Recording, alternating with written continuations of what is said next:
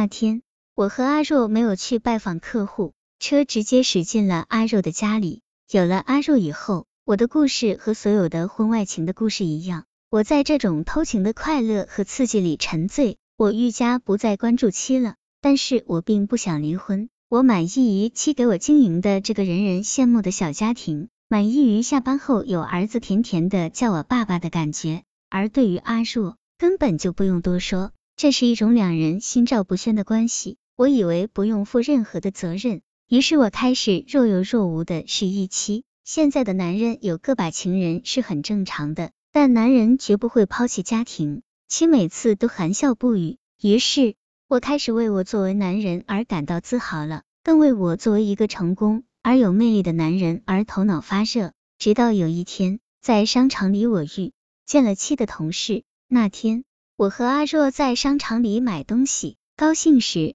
阿若挽起了我的手臂。碰巧的是，妻的同事也在同一个柜台购物。虽然尴尬的双方都没有打招呼，但我知道他已经看到了。回家后，我小心的看着妻，他并没有任何的异样。一周以后，仍然没有，我放心了。我明白，家庭对一个女人很重要。我想，不管怎样，妻都不会放弃我。于是，我也更加恣意妄为起来。以前不回家，我还撒个谎，现在索性连这个细节都不用繁复了。在那个夏季里，我玩耍着自认为聪明的游戏。妻走了，留下了我一个人。夏季悄然过去。这年的初秋，儿子七岁了。给儿子过生日那天，七看着我说：“韩，你看我们的儿子多可爱，你一定要照顾好他。”接着，七送儿子去上了学，并且参加了他的开学礼。次日清晨，在枕边我看到的不是妻，而是他留下的一封信。韩，我知道你有人了。好在他是个大学生，比我年轻七岁。我庆幸你找的不是暗娼，不是乱七八糟的女人。让我能有尊严的被打退，也因为自尊的缘故，我决定和你分手。尽管我的收入不如你高，离开你，我将不再是这个房屋的女主人。买东西也许只能上地摊，我不能再进美容院，也就是说，我的生活品质可能会下降好几个程度。儿子也未必选择我，因为市场经济下，亲情也是个奢侈品。也许我会后悔，可现在我必须对你说，老公。离婚吧，我不要这对了谁的爱情，我不要与别的女人共享你的感情，我不要忍受这委屈，我不想费尽心思再挽回你的感情，我不想费尽力气抓住你们的证据，然后要回一点经济损失。你是我最爱的人，我从在大学里与你相爱，到与你组建家庭、生儿养老，已经十年，最好的时光与你在一起了。现在爱情飞走了，青春没有了。要再多的钱又有什么用？我也不想拿热恋时的幸福时光让你回忆，回忆是暂时的。我们每天需要的都是面对现实，而不是回忆。虽然你说你不过是逢场作戏，你永远不会抛弃我，但亲爱的，可我不想看你的戏。我只拿走属于我的衣服，孩子你可以带，可以不带。我会客观而理智的用童话般的语言给他解释爸爸和妈妈为什么不在一起了。你相信我，盼望他成为一个顶天立地的男子汉。我盼望他人格健全，心理健康。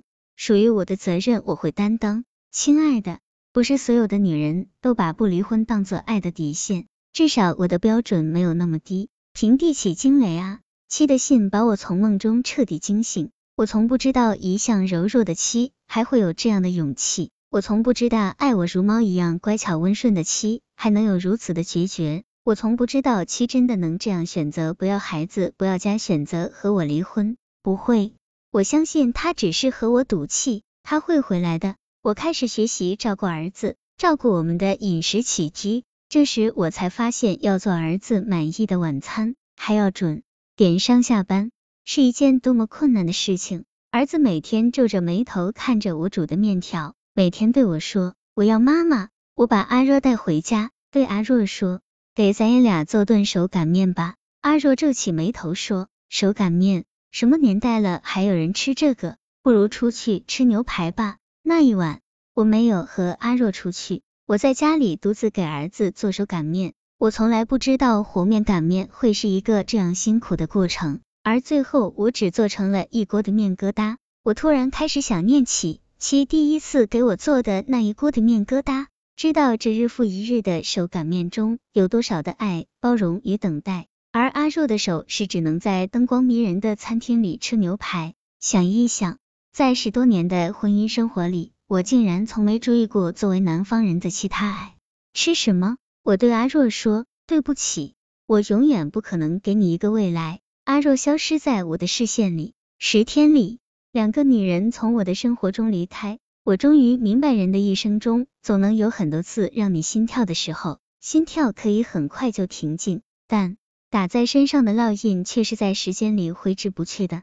七在我身上打下的烙印日久弥新，在七离开的时候，在每一个万家灯火、阖家团圆的夜里，在搂着儿子沉沉睡去的枕边，我开始愈加清醒的意识到我的愚蠢。从事情的开始，期就是那么的明白，为什么当还有机会的时候，我却没有去珍惜。在柴米油盐的日子里，七的爱总是在细腻到看不见的地方闪光。也正是由于有了这种爱的滋养。我才能活得光鲜而自信，而这个道理我却在妻离开以后才明白，在一个男人接近四十时才能明白。我相信妻不会永远的离开我和儿子，他一定还在这个城市的某一个地方关注着他的爱。我也相信我一定能把妻找回来，从此以后相亲相爱，再也不分开。